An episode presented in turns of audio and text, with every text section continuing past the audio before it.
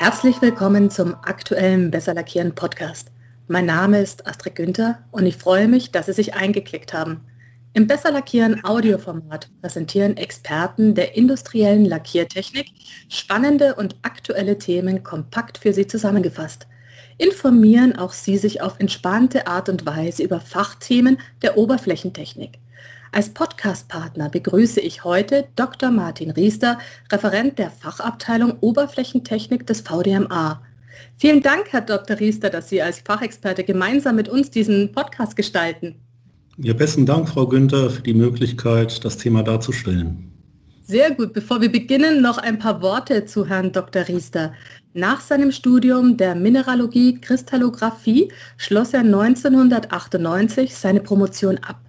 Zunächst arbeitete er bei IBM im Bereich des Engineering Festplattenproduktion. Seit 2002 ist er bereits beim VDMA im Fachbereich Oberflächentechnik tätig. Und jetzt starten wir auch direkt mit dem Thema. Der aktuelle Podcast nimmt lackbenetzungsstörende Substanzen oder kurz Labs in den Fokus. Dazu hat die VDMA Oberflächentechnik 2018 ein Einheitsblatt herausgegeben, das die zugehörigen Analysen harmonisiert. Zwei Jahre Zeit also, Erfahrungen zu sammeln und Kernschwierigkeiten zu identifizieren. Herr Dr. Riester, starten wir direkt mal bei Null. Was sind denn lackbenetzungsstörende Substanzen und warum sind diese im Lackierprozess kritisch? Nun, im Lackierprozess will man ja eine möglichst perfekte Oberfläche erreichen und lackbenetzungsstörende Substanzen können schon in geringsten Mengen Beschichtungsfehler verursachen und so die Qualität der Beschichtung beeinträchtigen. In der Automobilindustrie steht dieses Thema seit na, Jahrzehnten im Fokus. Aber naturgemäß ist es für alle lackierende Betriebe relevant, die eine gute Qualität wünschen. Betreiber von Lackieranlagen prüfen daher typischerweise die eingesetzten Stoffe und Bauteile und, und stellen Anforderungen an die Zulieferer, ihnen labskonforme Produkte zu liefern. Mhm. Um jetzt wirklich labskonform auch arbeiten zu können, muss man natürlich auch die Quellen kennen. Welche Quellen gibt es denn für Labs oder anders gefragt, wie können diese Substanzen vielleicht auch auf eher ungewöhnliche Weise in den Beschichtungsprozess eingeschleust werden? Man muss sich erstmal vergegenwärtigen, dass lackbenetzungsstörende Substanzen quasi allgegenwärtig sind. Und ein Kontakt mit diesen Substanzen wird also regelmäßig stattfinden, wenn man sich nicht mit besonderen Vorkehrungen darum kümmert, eine solche Kontamination zu vermeiden. Mhm. Und wir haben die Quellen in unserem Leitfaden auch, wir haben einen VDMA-Leitfaden zu lackbenetzungsstörenden Substanzen, in betriebliche und personenbezogene Quellen untergliedert. Mhm. Und im Betrieb klassische Lapsquellen sind Schmiermittel, die bei beweglichen Teilen von Geräten und Anlagen verwendet werden, Trennmittel oder Weichmacher aus Kunststoffbauteilen, Zieh-, Gleitmittelreste, Schläuche, Dichtmassen, solche Verunreinigungen können über Raumlufttechnik, Prozesslufttechnik oder auch über das Druckluftsystem in den Lackierprozess eingebracht werden oder auch anderweitig aus Produktionsbereichen dorthin verschleppt werden. Mhm. Und daneben gibt es dann personenbezogene Labsquellen, die also die Beschäftigten mit eintragen können. Da stehen insbesondere Kosmetika, Hautpflegeprodukte, Haarspray, Brillenreiniger, Lippenstift, Aftershave und solche Dinge mhm. auf der Agenda. Aber auch Bekleidung, Imprägnierung beispielsweise oder Schuhpflegemittel können da kritisch sein. Das geht weiter bei Essen und Trinken, Butter, Fette. Und als besonders interessantes Beispiel fand ich, weil da wohl ein tatsächlicher Fall dahinter steckt. Trinkbecher aus Kaffeeautomaten, die sind mit. Trennmittel beschichtet und so etwas hat auch schon zu Problemen in der Fertigung geführt. Ja, unglaublich. Also das, da muss man ganz schön viel auf dem Schirm haben und es sind doch einige Punkte dabei, an die man wahrscheinlich nicht direkt denkt, wenn man jetzt Lackierungsprobleme hat. Sie haben schon gesagt, diese ganzen Quellen sind auch aufgeführt in dem Labs Einheitsblatt. Welche Inhalte sind denn dort insgesamt zusammengestellt?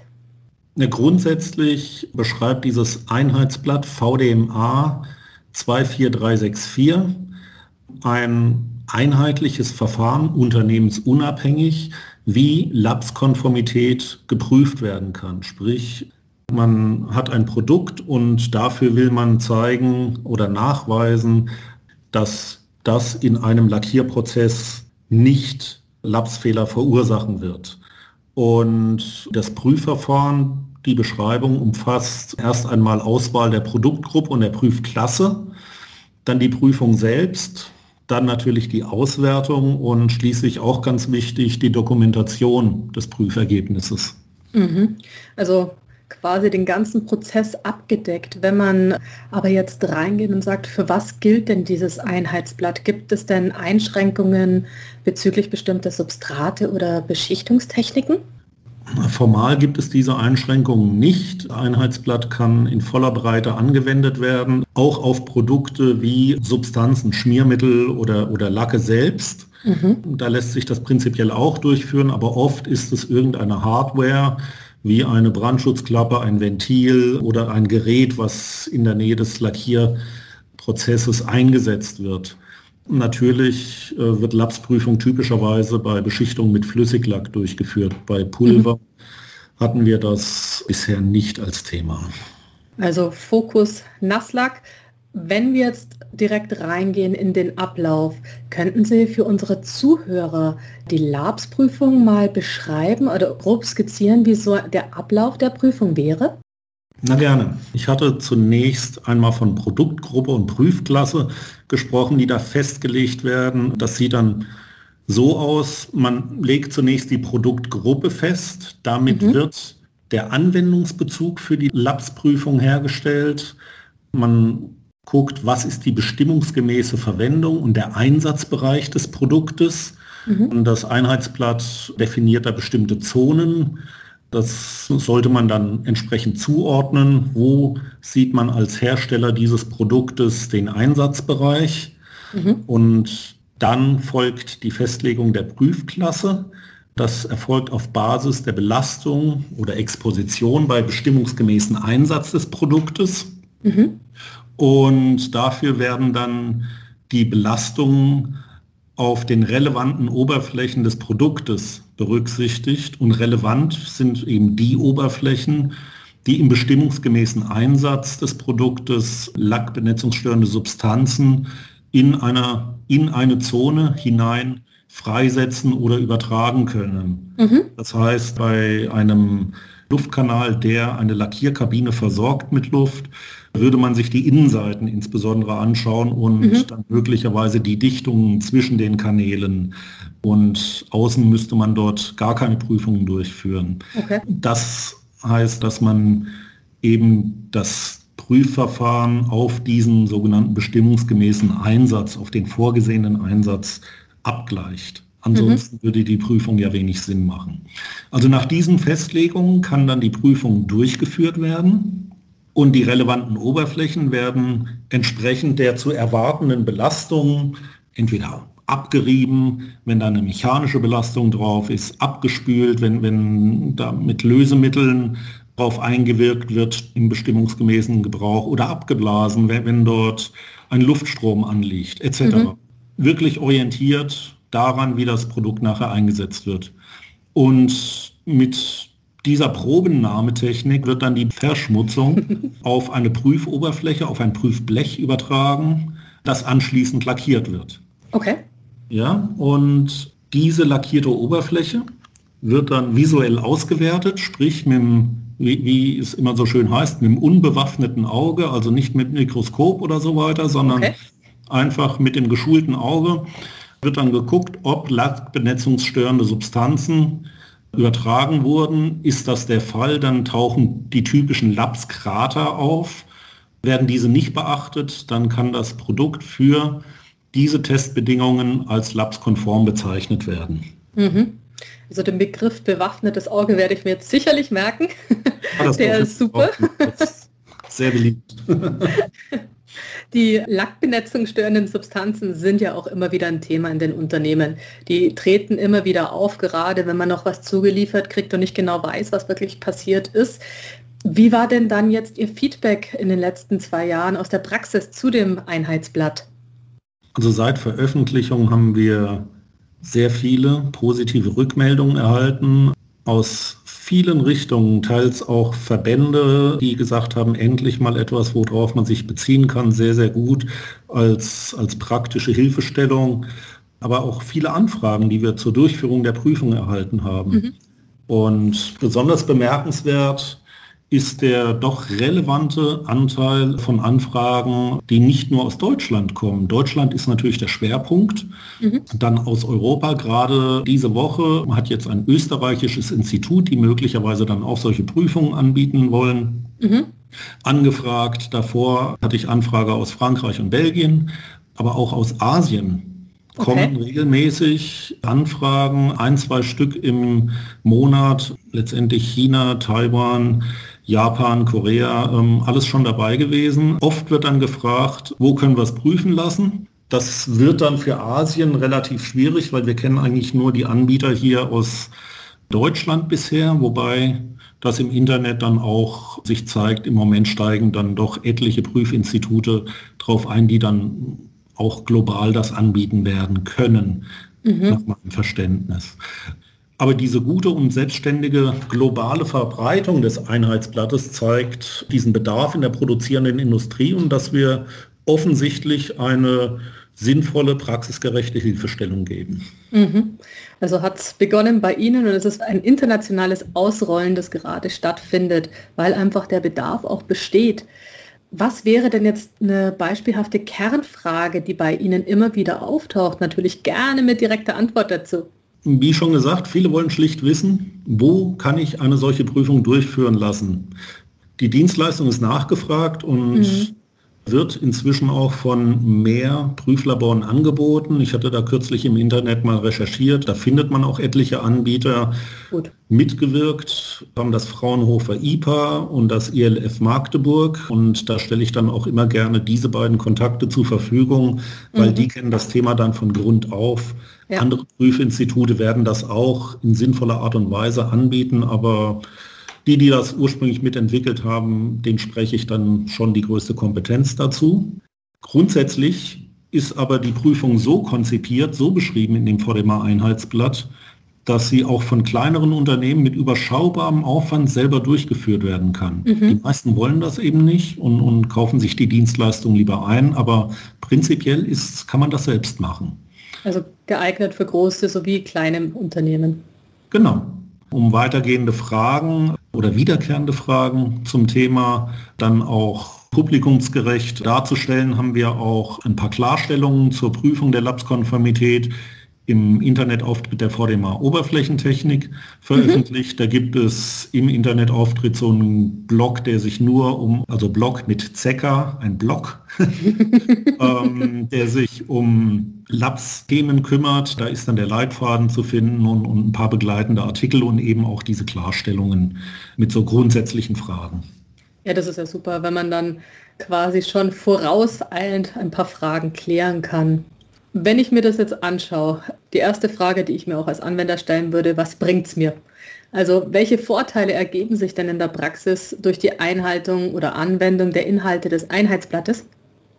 Gut, wenn man ein Produkt hat, was man an einen Betrieb liefert, der lackiert und der fordert dann, dass das zugelieferte Produkt labskonform ist, dann bietet das VDMA Einheitsblatt 24364 die Möglichkeit, die Labskonformität für dieses Produkt praxisgerecht zu prüfen. Mhm. Oft ist es ja so, und das war auch einer der oder ein wesentlicher Ausgangspunkt, wenn man Lieferant von Bauteilen ist, die in die Automobilindustrie gehen und man beliefert verschiedene Hersteller, dann hatte und hat heute auch immer noch jeder Automobilhersteller seine eigene Norm zur Labsprüfung und die sind leicht unterschiedlich. Wir haben mhm. versucht, mit dem Einheitsblatt ein äh, unternehmensunabhängiges Prüfverfahren zu etablieren, was die Praxis jetzt zeigt, auch gut nachgefragt wird. Mhm. So kann der Prüfaufwand deutlich minimiert werden. Man prüft das einmal nach dem VDMA-Einheitsblatt, sagt,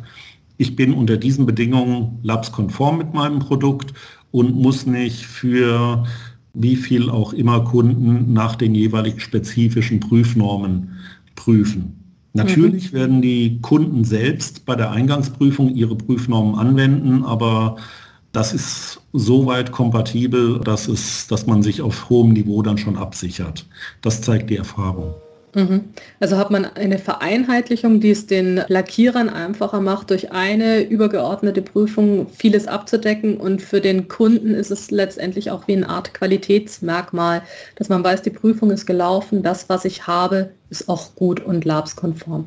Es nützt beiden Seiten, ähm, mhm. den Lieferanten, die in einen Lackierbetrieb hineinliefern, aber auch dem lackierenden Betrieb selbst, weil seine Zulieferer haben sich dann bewusst mit diesem Thema auseinandergesetzt und ihr Produkt, die Zusage, mein Produkt ist labskonform, in qualifizierter Art und Weise geprüft. Mhm. Und das ist mehr, als eventuell dann in Vorjahren passiert ist. Ja, das ist ja eine Win-Win-Situation für alle. Mhm. Jetzt würde ich gerne noch auf ein ganz hoch beliebtes Thema gehen, die Dokumentation. Die ist ja auch beschrieben im Einheitsblatt. Wie verläuft denn die Dokumentation der Prüfungen? Gibt es hier Besonderheiten zu beachten? Naja, letztendlich sagen wir, es sollen die Rahmenbedingungen der Prüfung beschrieben werden in ausreichendem Detail, weil nur so klargestellt ist, welches die Bedingungen sind, unter der man die Labskonformität des Produktes festgestellt hat. Mhm. Das ist dann eine belastbare Basis, wenn man das nicht beschreibt und nur sagt, labskonform, Klasse so und so, dann ist noch nicht klar, mit welchem Lack man das geprüft hat, welche Lösemittel man eingesetzt hat und so weiter. Das sollte schon da drin stehen. Das manifestiert dann einfach das Prüfergebnis. Mhm. Und Details dazu sind sowohl im Einheitsblatt äh, wie auch in dem Labs-Leitfaden von uns beschrieben. Mhm dass man einfach auch im Nachhinein nochmal nachprüfen kann, was war jetzt da die Ursache, was kann es denn alles noch gewesen sein. Genau. Nach der Dokumentation können wir direkt ein Fazit ziehen. Was gibt es denn in Bezug auf Labs noch für Sie und insgesamt zu tun? Also ich glaube erstmal, dass wir mit den beteiligten Unternehmen und Instituten schon sehr viel erreicht haben. Wir hatten einen ersten Kontakt. Im Sommer 2015 hatte uns ein Vertreter von Festo angesprochen. Mhm. Und kurz darauf oder ziemlich bald darauf haben wir mit dem VDMA Arbeitskreis Labs angefangen, das Einheitsblatt zu erarbeiten mit der üblichen Entwurfsveröffentlichung und Kommentarbesprechung konnten wir dann im Frühjahr 2018 dieses Einheitsblatt veröffentlichen. Mhm. Und zeitgleich haben wir auch den VDMA Praxisleitfaden zu dem Thema herausgegeben, gut. Wir hatten eine vernünftige Aufmerksamkeit, aber schon am Anfang. Aber es hat sich auch gezeigt, dass wir eine gewisse Anlaufphase über mehrere Monate hatten, mhm. wo dann irgendwann die Anfragetätigkeit zunahm und bis heute ist das auf gutem Niveau. Ich kriege äh, typischerweise zwei, drei Anfragen die Woche dazu. Das ist deutlich mehr als für viele andere Einheitsblätter. Mhm. Wir werden den Labsleitfaden dann auch überarbeiten nochmal, um den an der einen oder anderen Stelle etwas besser zu machen noch. Da sind wir noch dran. Mhm.